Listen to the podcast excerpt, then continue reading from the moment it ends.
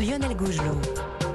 Votre matinale info sur Europe Le journal de 8 heures présenté par euh, Fanny Marceau. Bonjour Fanny. Bonjour Lionel, bonjour à tous. Et tout d'abord, ce tremblement de terre meurtrier qui a touché cette nuit le sud de la Turquie et la Syrie. Le bilan ne cesse de s'alourdir. Déjà plus de 300 morts. Les images sont impressionnantes, Dimitri Vernet. Des dizaines d'immeubles en ruine et le chaos sur place. Oui, écoutez.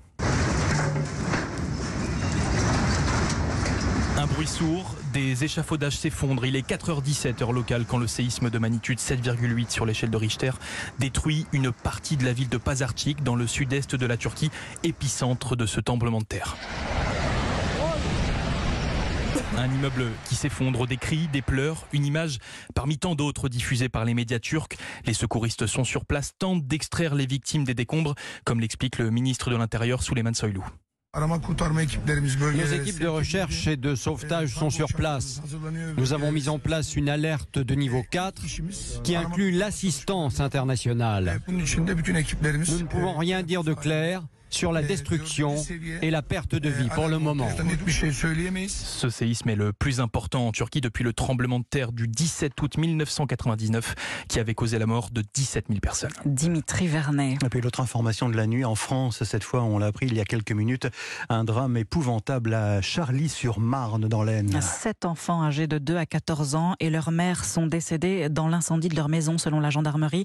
Le père de cette famille recomposée, grièvement brûlé, a été transféré à l'hôpital. Et puis c'est aujourd'hui que s'ouvre le procès aux assises de l'incendie de la rue Erlanger à Paris.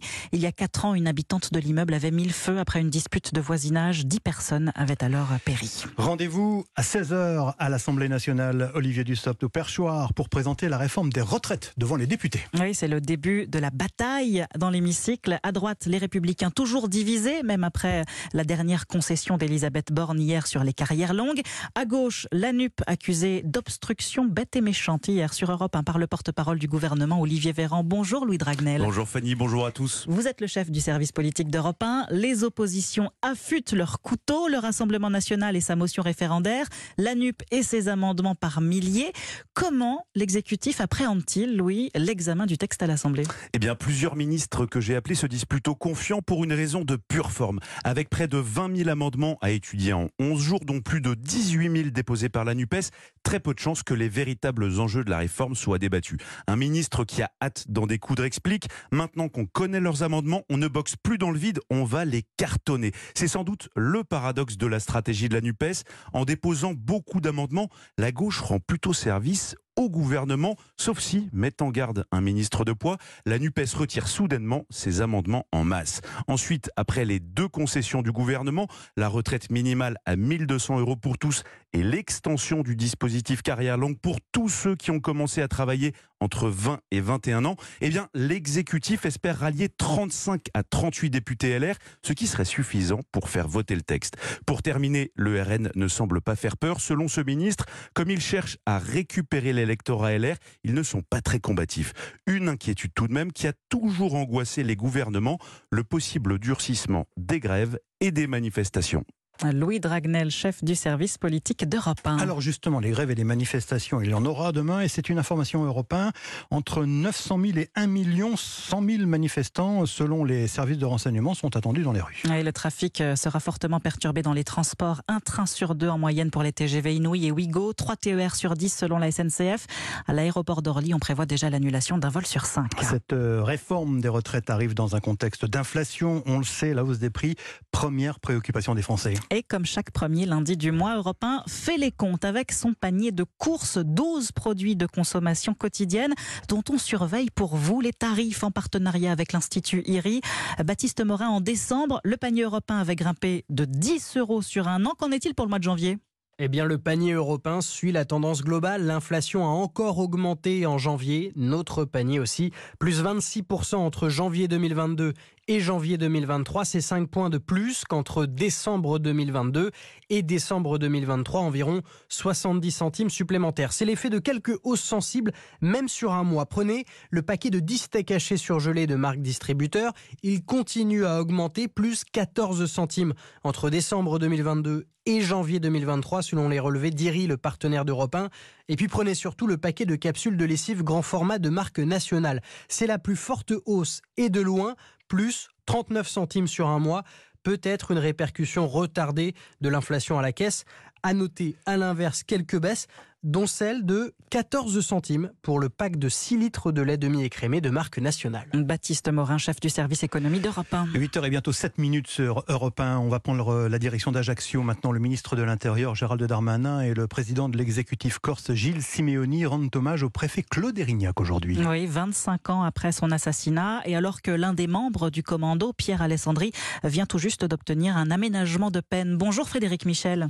Bonjour. Correspondant d'Europe 1 en Corse. Frédéric, ce moment solennel pourrait relancer le dialogue politique entre l'île de Beauté et Paris, car il faut bien le dire, ce processus est complètement bloqué aujourd'hui. Oui, une seule réunion de travail en septembre et plus rien. Pourtant, ce qui avait été décidé, c'était une rencontre toutes les six semaines, mais à l'automne, la demande d'aménagement de peine de Pierre Alessandri est rejetée. Les conditions ne sont plus réunies. Gérald Darmanin reporte plusieurs visites. La semaine dernière, le ciel s'est éclairci pour le militant nationaliste emprisonné depuis 24 ans, permettant d'espérer une vraie reprise du dialogue. L'autonomiste Jean-Christophe Angelini du Parti de la Nation Corse. Je pense qu'on a aujourd'hui une réunion de conditions sans précédent récent dans notre histoire partagée et que l'on peut enfin envisager de voir le bout du tunnel. Les discussions n'ont jamais vraiment cessé, mais dans un format politique transparent et se sont euh, arrêtées. Nous attendons maintenant un format en toute transparence, de manière à avancer et je l'espère à régler les problèmes. Sur l'île, beaucoup espèrent un changement de ton. Élus et habitants ont encore en mémoire le discours du président de la République lors des 20 ans de la mort du préfet. Frédéric Michel, correspondant d'Europe 1 en Corse. Euh, Anissa Haddadi nous le disait tout à l'heure, il va faire un peu plus frais cette semaine euh, en France, mais rien de comparable avec euh, les États-Unis et le Canada qui ont connu un nouvel épisode glacial. Moins 20 degrés à New York, moins 30, moins 40 à Boston, moins 60 dans une partie du Maine. On n'avait pas vu ça depuis les années 80. Phénomène dû à ce qu'on appelle un vortex polaire. Vous ne savez peut-être pas ce que c'est. Eh bien, c'est le tuto de la rédaction d'Europe 1. Il est signé Johan Tritz.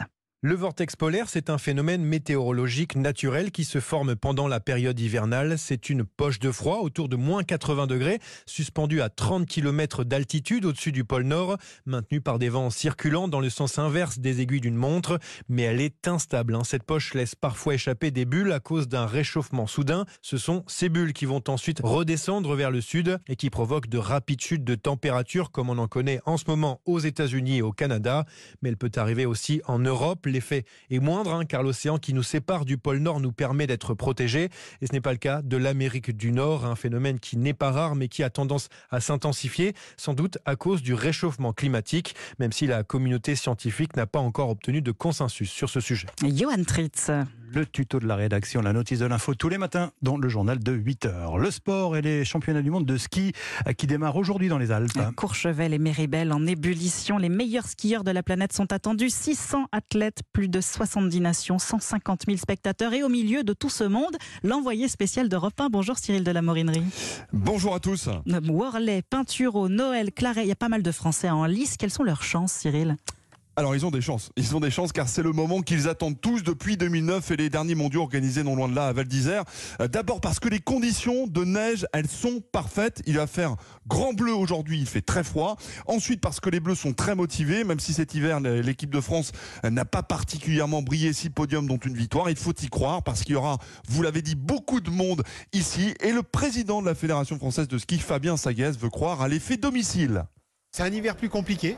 Je je vais pas dire on joue de malchance, mais en tout cas, il y a des événements qu'on fait, qu'on a beaucoup de blessés. Mais c'est comme ça.